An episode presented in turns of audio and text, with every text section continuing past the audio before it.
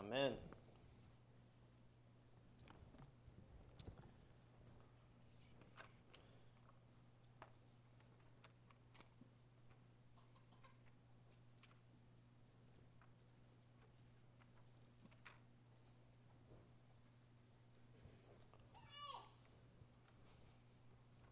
Let me find my place real quick.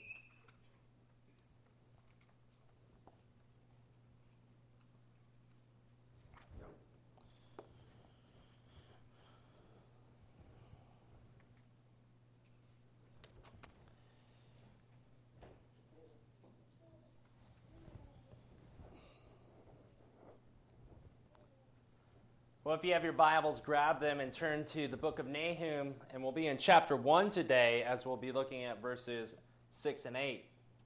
Now, we have been studying this open vision of Nahum, which presents Yahweh as a divine warrior who is bringing judgment upon the whole earth. And in this opening uh, hymn, Yahweh is described as a jealous and an avenging God.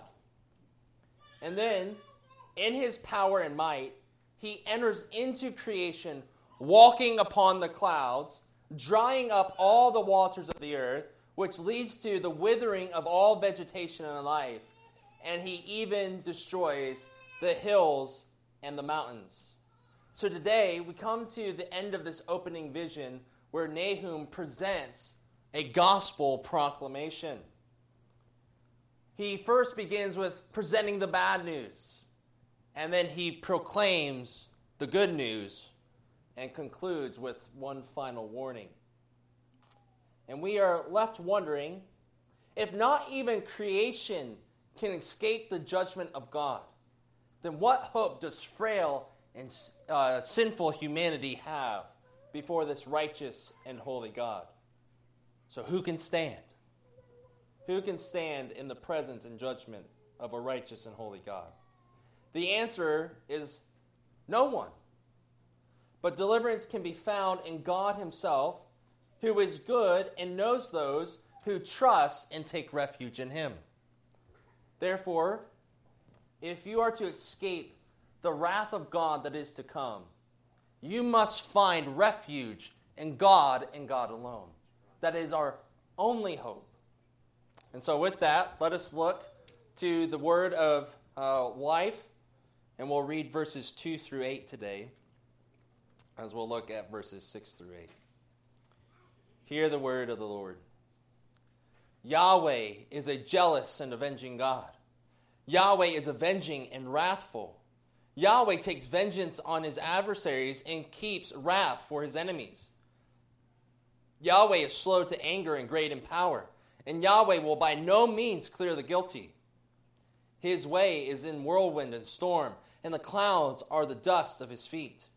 He rebukes the sea and makes it dry. He dries up all the rivers. Bashan and Carmel wither. The bloom of Lebanon withers. The mountains quake before him. The hills melt. The earth heaves before him, the world and all who dwell in it. Who can stand before his indignation? Who can endure the heat of his anger? His wrath is poured out like fire, and the rocks are broken into pieces by him. Yahweh is good, a stronghold in the day of trouble. He knows those who take refuge in him. But with an overwhelming or overflowing flood, he will make a complete end of the adversaries and will pursue his enemies into darkness. Amen. Let us pray. O Lord, whom have we in heaven but you? And to whom shall we go? For you alone have the words of eternal life. Therefore, we now come to your words, seeking these words of eternal life. Give us eyes to see and ears to hear, a mind to understand, a heart to believe, and your spirit to obey. Guide us with your counsel, O Lord. Amen. So, after describing Yahweh's judgment upon a fallen world, Nahum returns his focus to humanity. At the end of verse 5, he makes clear that God's wrath and burning anger again is against all who dwell on the earth. And this is bad news for you and me. Because we are included in that category of all who dwell on earth. And as we just read in our confession, we are born in sin. We are conceived in iniquity.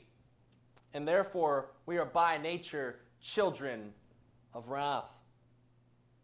What is made clear in verses 3 through 5 is that no one and no thing can escape the wrath of God, which leads to the questions found in verse 6. Verse 6 begins with two rhetorical questions, followed by two descriptions of the wrath of God. Therefore, Nahum asks, Before his wrath, who can stand? Who can resist his burning anger? And the, in light of the previous verses, these rhetorical questions are meant to elicit a negative answer. Who can stand? Who can endure?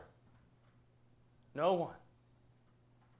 As we saw when we were last together, not even creation can stand his wrath. He comes on the clouds and the storms. He comes and all the waters dry up. He comes and all vegetation of life withers away, and even the mountains are shattered before him. So, if not even the mountains can stand before his wrath, what hope do we have? You go to Revelation and you see that those who are still here, when the wrath of the Lamb comes, they run to the mountains and they say, Fall in on us, hide us from the wrath of the Lamb. But not even the mountains can hide them. So, what hope do we have? Who can stand? Who can endure? And in hopelessness, we cry out, No one. And that reality should leave us both fearful and hopeless. If Yahweh's coming judgment leaves no one untouched, what hope do we have to survive it? When God exercises his wrath and his burning anger, he does so against humanity and in response to sin. It is because of our sin that God brings his judgment upon all of creation. And the Bible makes it clear that none is righteous, no, not one. No one does good, not even one. For all have sinned and fallen short of the glory of God. Go read Romans 1 through 3. You see this reality. Gentiles are condemned in their sin. Jews are condemned in their sin and the breaking of the law. All have sinned and fallen short of the glory of God and are in desperate need of a Savior. Therefore, Yahweh's response to sin and sinful behavior is his wrath and burning anger, and it is kindled against us. Again, as we read in the confession, we are born as children of wrath. So Nahum asks, who can stand before his indignation? That is, who can stand before his wrath? Who can stand before his wrath and escape it or endure it? Because the reality is, all will stand before the judgment of God. It's not who can stand, as in which one of us will stand in the judgment. It's all of us will stand in the judgment of God, and who of us can withstand it? Who can endure it? Who can survive it? If you look at Revelation 20, verses 11 through 15, we see the judgment before the great uh, white throne. The Apostle John says, Then I saw a great white throne and him who was seated on it. From his presence, earth and sky fled away, and no place was found for them. And I saw the dead, great and small, standing before the throne, and the books were opened. Then another book was opened, which is the book of life. And the dead were judged by what was written in the books according to what they had done. And the sea gave up the dead who were in it. Death and Hades came, gave up the dead who were in them. and they were judged, each one of them according to what they had done. Then death and Hades were thrown into the lake of fire. This is the second death, the lake of fire. And if anyone's name was not found in the book of life, he was thrown into the fire. Even the dead are raised and stand before the judgment of God. So again, I, I ask you, who can stand? Who can survive? Who can escape the wrath of God that is to come? For all will stand in judgment. And then Nahum also asks, Who can endure his burning anger? Again, no one can endure. Not even creation survives against God's burning anger. So we have no hope of escape or survival. And this point is made clear with the two terms his indignation or his wrath, and the heat of his anger or his burning anger. Now, the Hebrew term translated as indignation or wrath can be translated as curse, and it is translated as such when it's used in a judicial context, such as the breaking of a covenant. It's a covenantal curse. However, in this context, it describes the wrath of God and his actions as the expression of his character and nature. Being a righteous and holy God, he cannot allow sin to go unpunished. Therefore, his wrath comes to extinguish and punish all evil. Throughout the Old Testament, this term is used to express God's wrath against those who sin, against those who oppress God's followers, against Egypt, against Babylon, against Gentile nations, against Yahweh's enemies, and even against Israel, Yahweh's covenantal people. And he does so as a punishment for sin. I don't know if you missed it, but in all those categories, they are all encompassing of all who dwell on earth. So there is no one who Yahweh's anger is not kindled against. So, what hope do we have? For this includes us. We have no hope. Likewise, the Hebrew term translated as burning anger appears first in Exodus 32, verse 12, which is a famous passage where Moses is pleading with Yahweh on Israel's behalf amidst the golden calf incident. Moses disappears for days. Israel thinks they've been left, and they, so they say to Aaron, Fashion for us golden calves to be our gods. And not only do they fashion the golden calves, but then they have the audacity to call those golden calves Yahweh. And they worship it, and Yahweh's anger burns against them for their idolatry. And Moses pleads on their behalf. And he uses this term of burning anger the burning anger of Yahweh towards his own covenantal people that he had just saved. And so this term is frequently used to express Yahweh's divine anger towards both Israel and Judah. But while this burning anger is often directed towards Israel, it's used against other nations and against sinners everywhere. Therefore, the wrath of God and his burning anger cannot be avoided, not even by his old covenant people, because they too were covenant breakers.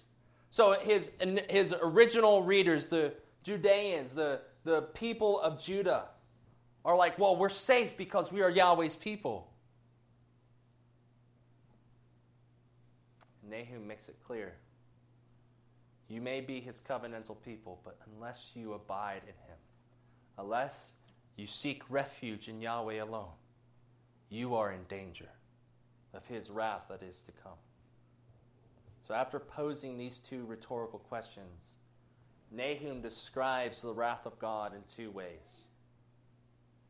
And he describes them in a physical way. First, Yahweh's wrath is poured out like fire. God's wrath is compared to the pouring out of fire, which was typified in the Levitical animal sacrifices. So when the high priest would uh, take a censer full of coals of fire from the altar before Yahweh, as described in Leviticus 16, for the atonement of sin, he would take that fire and put it before the mercy seat of God. And this, both there and in Nahum, fire is uh, evocative of God's burning anger. It's all consuming. It's interesting here that first, Nahum describes how Yahweh's presence comes and it dries up all the water. What can put out fire is now gone. So the fire is all consuming, it destroys what is left over. And then it says, and Yahweh's anger is poured out like fire. And this pouring out implies a continuous and uninterrupted judgment. I don't know if you have little kids, but y'all know that I have a little kid. And when we take baths, he likes to make a mess. He fills up a cup and he pours out the water. And what he likes to do is pour the water outside of the tub. And no matter what I do, when he gets that cup and he pour and he tips over that cup with water and starts pouring out, there is nothing I can do to stop that water from going all over the floor, no matter how hard I try. This is what's being conveyed here. It is continuous, it's uninterrupted, and it's unstoppable. The wrath of God is poured out like fire. It's consuming, it's destructive, and there is nothing that can be done to stop it. Now, the second description of Yahweh's wrath is described in physical terms as well. By his wrath, the rocks are broken into pieces by him. Now, the rocks here are not just uh, boulders and rocks on the ground, but again, they are the hills and the mountains, which are viewed as ancient and indestructible. But what is being said here is that even the highest mountain will become like the flattest plain, and even the hardest diamond will shatter like glass before the presence of Yahweh. So again, we are left wondering what hope do we have? This is the bad news. This is the reality of us left to our own devices. We are conceived and born in sin. We are by nature children of wrath. What hope do we have? And in the midst of this despair and hopelessness, Nahum proclaims The Lord is good. Yahweh is good. So we have no hope. And then Nahum comes along and proclaims the hope, the only hope that we have that Yahweh is good. Verse 7 is Nahum's gospel proclamation in a nutshell. Yahweh is good, a stronghold in the day of trouble. He knows those who take refuge in him. In the midst of this coming judgment, this is the only hope that we have that Yahweh is good and he is a stronghold in the day of trouble. He is a stronghold against his wrath. And he knows those who take refuge in him. Now, you may be saying to yourself, how is Yahweh good in light of everything that we just read? How is he good? Because he is about to come and destroy everything, and people are going to flee from him in terror. Well, first, Yahweh would not be good or righteous or holy if he allowed sin to go unpunished. Now, you could look at my cancer situation and say that my doctor is evil because she took part of my leg. but she had to in order that I might live. I could say, she's evil. She took part of my leg. My leg doesn't function as well now. I have a huge scar. I have pain. And it's all her fault. She is an evil person. And yet, from my perspective, I look at her and I think she's a good person. Because while she uh, poisoned the mess out of my body, while she radiated uh, the mess out of my leg, and she cut it open, and she took out part of my muscle, she saved my life. It's all about your perspective. God could not be righteous or holy or good if he allowed sin to go unpunished. Because of who he is, because of his righteousness and holiness, he must punish and destroy sin. Sin cannot dwell in the presence of a holy God. So he must punish sin, and he must cleanse sin, and he must cleanse the effects of sin from this world. Yahweh is good by destroying that which is evil. He is good by virtue of being holy. But Yahweh is also good in that he is good to his people. The great paradox of the Bible is that God must save us from himself. That's the great paradox of the Bible. That God is a Savior, but also God is saving us from himself because he is righteous and holy, and we are unrighteous and unholy in uh, deserving his righteous judgment upon us. It's the great paradox of the Bible. God saves us from himself. So in verse 6, Nahum asked, Who can stand before his wrath? Who can endure his burning anger? He now answers that question by declaring, Yahweh is a stronghold in the day of trouble. Who can endure God's wrath? God and God alone. Therefore, if you are to escape the wrath of God that is to come, you have to be in the one who is bringing the wrath and can stand it. Yahweh himself is the only way to escape his wrath and his burning anger. Therefore, Yahweh is good because he is a refuge for his people in the day of trouble.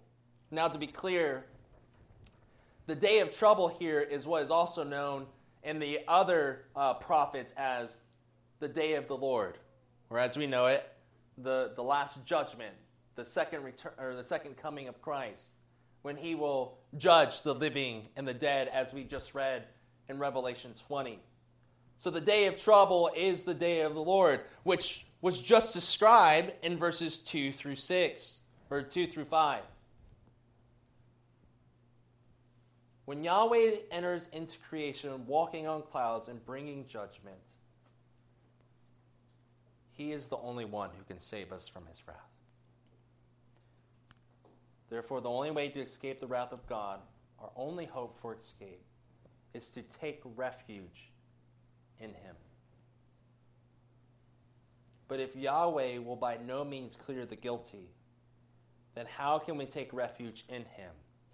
And how can He forgive us our sins? Again, this is the great paradox of the Bible. It's why Paul calls God in Romans 3 both the just and the justifier.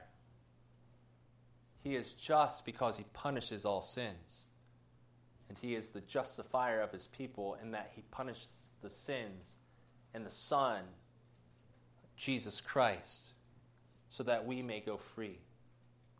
God must punish our sins to forgive us our sins, and He does so in Jesus Christ upon the cross.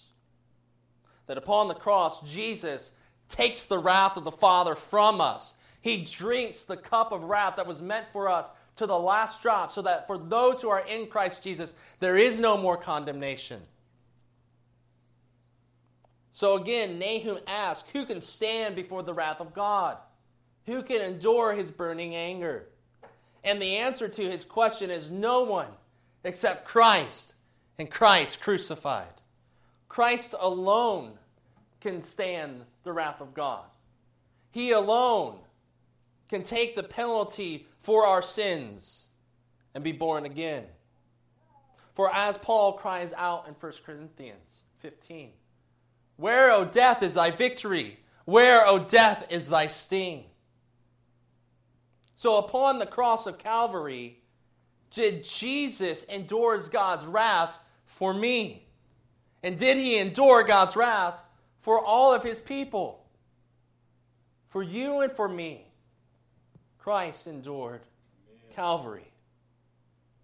Or as the old hymn said, on a hill far away stood an old rugged cross, the emblem of suffering and shame. And I love that old cross where the dearest and best for a world of lost sinners was slain. Oh, that old rugged cross, so despised by the world, has a wondrous attraction for me. For the dear Lamb of God left his glory above to bear it to dark Calvary. In the old rugged cross, stained with blood so divine, a wondrous beauty I see. For 'twas on that old cross Jesus suffered and died to pardon and sanctify me. To the old rugged cross I will ever be true, its shame and reproach gladly bear. Then you'll call me someday to my home far away, where his glory forever I'll share. So I'll cherish that old rugged cross till my trophies at last I lay down. I will cling to the old rugged cross and exchange it someday for a crown. I can be saved because of that old rugged cross. And I will cling to it because it is by the cross of Christ alone that I can escape the wrath of God because the Lamb of God took the wrath of God and the punishment for my sin upon himself. Or as 2 Corinthians 5:21 says, "For our sake God made him who knew no sin to be sin, so that in him we would become the righteousness of God." It's the great exchange. Christ becomes the sin bearer. Christ endures our wrath. And we are given his righteousness and his eternal life. You and I cannot stand before a jealous and avenging God. We cannot endure his burning anger. But Christ can, and he does so on our behalf. He is our only hope. He is our only escape. He is our refuge in the day of trouble. And we see this typified in Exodus 12 at the Passover meal. It was only those who were found inside the door, covered in the blood of the paschal lamb, that were saved from the wrath of God as he came through Egypt. And then you go to the Gospel of John, and what does John say about Jesus? Behold, the Lamb of God who takes away the sins of the world. And then a few chapters later, Jesus says, What? I am the door. It is only by being in Christ and covered by the blood of the Lamb that we can escape and be saved from the wrath of God because the Lamb takes the wrath of God upon his shoulders so that we may go free. Therefore, Nahum says, Yahweh is a stronghold for those he knows and takes refuge in him. Now, the verb here, knows, is an important word theologically. It's the Hebrew word yada. It conveys a very special and personal relationship, such as Genesis 4 1. Adam knew his wife Eve, and she conceived. Now we know what that means. I don't have to explain that to you. but this very intimate relationship between a husband and a wife. That's the way that God knows us. That's why Paul says in Ephesians that the marriage between a man and a wife symbolizes the mystery of Christ and his church. He knows us. He knows us in a personal relationship, or relation, or he is in personal relation to us. He knows us in a personal way. He loves us like a husband loves a spouse.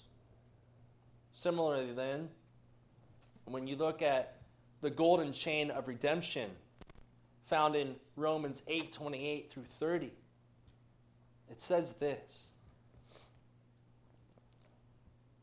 And we know that for those who love God, all things work together for good, for those who are called according to his purpose.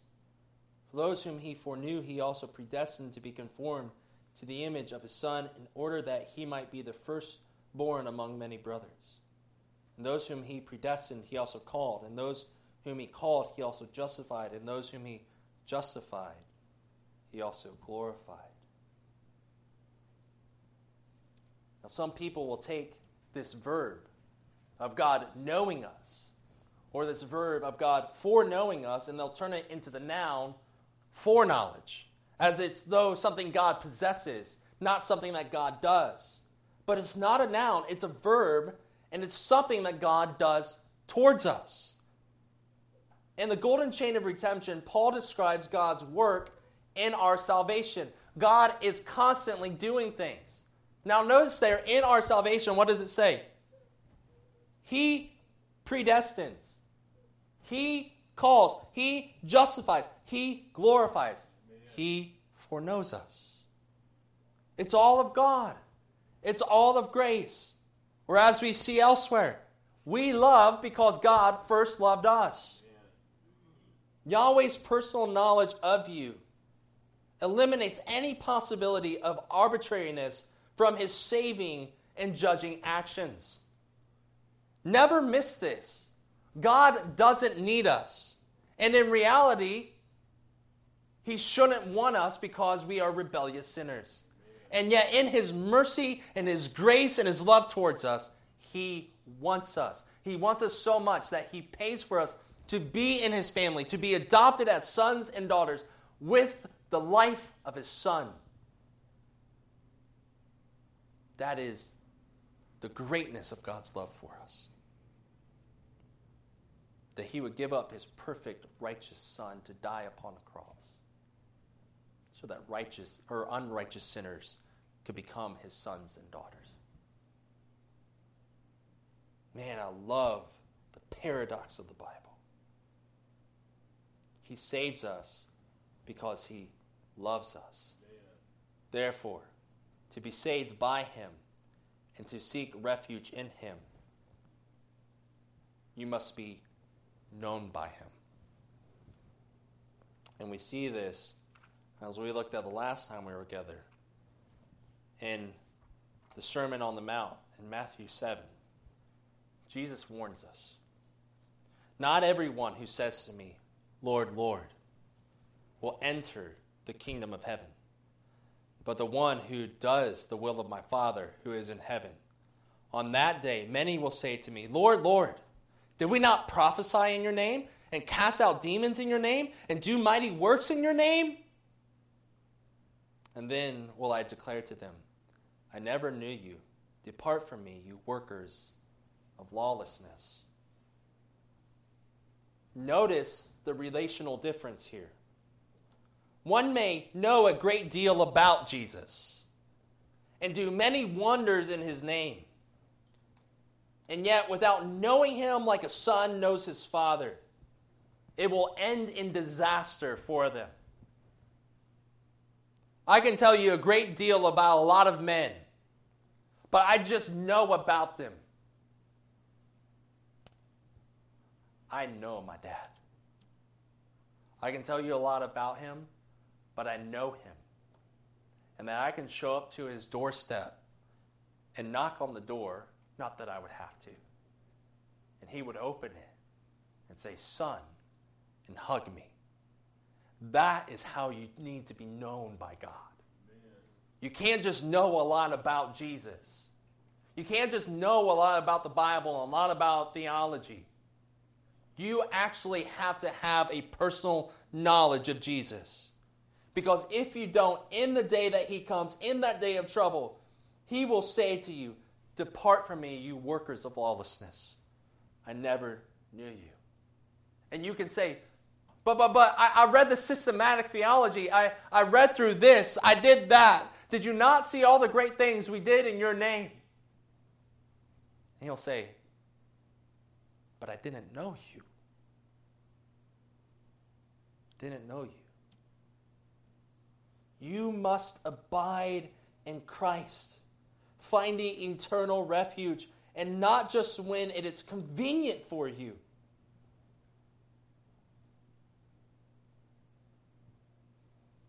The Lord is good and will save those who seek refuge in him. Now, the closing to Nahum's opening vision is absolutely sobering in light of this good news. After giving us hope, Nahum reminds us of our future if we are found outside of Christ. In verse 7, we see the unending grace of God towards his people. But in verse 8, we see the unending wrath of God towards his enemies. Therefore, the goodness of God is dependent upon your relation to him. In one aspect, God is good in his destroying of evil. And in another aspect, he is good in the salvation of his people. In verse 7, we see his goodness in the salvation of his people, but in verse 8, we see his goodness in his pursuit and destruction of evil, personified in Nineveh and Assyria. So in verse 8, Nahum says, But with an overflowing flood, he will make a complete end of the adversaries and will pursue his enemies into darkness. Nahum is once again drawing on Israel's history to remind them of God's power and faithfulness in the past to rescue and deliver his people. In Noah's day, the great flood wiped away evil off the face of the earth for a time. God said, The earth is so evil that all they do and think is evil continuously. Therefore, he saves Noah and Noah's family, but destroys all the other evil. Now you may say, well, that's evil. I've, I've heard people say that was genocide by God. And I look at it and say, that's a common grace of God. Evil in the world was multiplying and continuing, that every thought and action of man was evil. And so, in his grace, God restrains the evilness of men and starts over with Noah. And in the same way, in the Exodus, the Pharaoh um, had decreed that all Hebrew baby boys would be thrown into the sea. And in the Exodus, Yahweh delivers his people through the parting of the Red Sea. And then he throws Pharaoh and all of his army into the Red Sea by the returning and flooding of the Red Sea that covered them killed them, and destroyed them. And so, just as the flood swept away a wicked generation, and just as the Red Sea swept away Pharaoh and his armies, we too will be swept away if we do not take refuge in Christ, as Noah did in the ark. And we will be swept away if we are not found among God's covenantal people and we are found among his enemies, as Pharaoh and his army. And finally, Yahweh is once again depicted as a divine warrior who will pursue his enemies into darkness. There's nowhere that they can hide from him. But again, Nahum draws on the history of Israel here to make his point. In 1 Kings 18, after Elijah had defeated the prophets of Baal, he chased them down He chased down all the false prophets and did not allow one to escape. And he brings them to the brook Kishon and slaughters them all there. God will not allow one enemy to escape or to go unpunished. And in the same way, no one will escape the judgment of God in the day of trouble. You can run to the mountains and say, Fall on us, hide us from the wrath of the Lamb that is to come. And the mountains cannot hide you. He will hunt down all of his enemies and all of his adversaries. And finally, as we discussed in verses 3 through 5 when we were last together, when Yahweh judges, there is a reversal of creation. He comes on the clouds, he dries up all the waters, he destroys all the vegetation, he destroys the foundation of the world and now we see that analogy brought to its completion at the end of this verse. God's first act of creation is found in Genesis 1, verse 3. And God said, Let there be light. And there was light. In his final judgment, God's enemies are thrown into outer darkness. In Nahum's description of the day of trouble, we get a glimpse of the things to come. And they serve as both a warning and as hope for his people. It's a warning that God will completely destroy all his enemies and that he will pursue them even into darkness, that the wrath of God abides on them. And it's a message of hope because God will save his people and he will destroy all evil and restore all things. But you must be found in him. And you must be covered by the blood of the Lamb to be saved from his wrath. And so we, to finish, look back again to Revelation 20. We have already read about how death and Hades, or if you pronounce it Hades, that's fine too, were thrown into the lake of fire. The second death, the lake of fire, and it says, And if anyone's name was not found written in the book of life, he was thrown into the lake of fire. To be found in the book of life, you must be found in the life giver. You must be found in Jesus Christ alone and covered by his blood. And if you are found in him, listen to this message of hope found in Revelation 21. John says, I saw a new heaven and a new earth. For the first heaven and the first earth had passed away, and the sea was no more. And I saw the holy city, New Jerusalem, coming down out of heaven from God, prepared as a bride adorned for her husband. And I heard a loud voice from the throne saying, Behold, the dwelling place of God is with man. He will dwell with them, and they will be his people.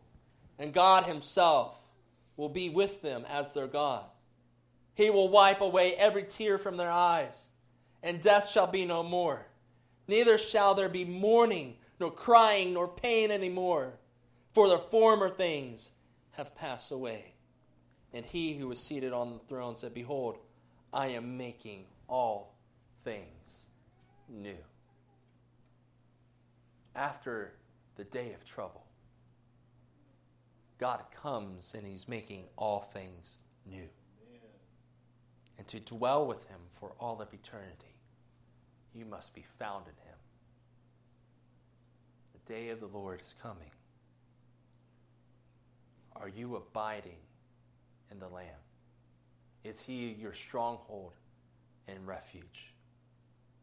Are you his child, or are you a child of wrath? Let's pray. Oh Lord, who can stand? None of us. We have no hope.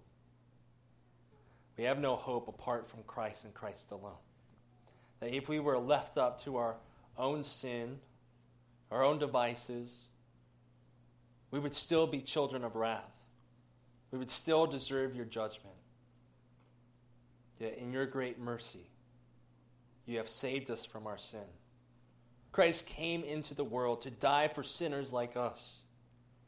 And the Spirit has come to apply the redemption secured by Christ to make us alive in you and to make us into a new creation. Oh God, help us to abide in you, to cling to your words of life, and to be transformed and conformed to the image of Christ until that day comes where we will be brought to our home that is far away. But until that day, O oh Lord, may we cling to that old rugged cross. For it's our only hope that we have. Until one day we can exchange it for a crown. So, Father, we thank you for what Christ did upon the cross, where he suffered and died to pardon sinners like us and to sanctify us. So, help us, O oh Lord, to abide in Christ and Christ alone who is our strong refuge and the only one who can save us from the wrath that is to come and deliver us into the life eternal, where we will worship you and glorify you forever. We pray all this in the strong name of Jesus. Amen. Amen. Love you guys.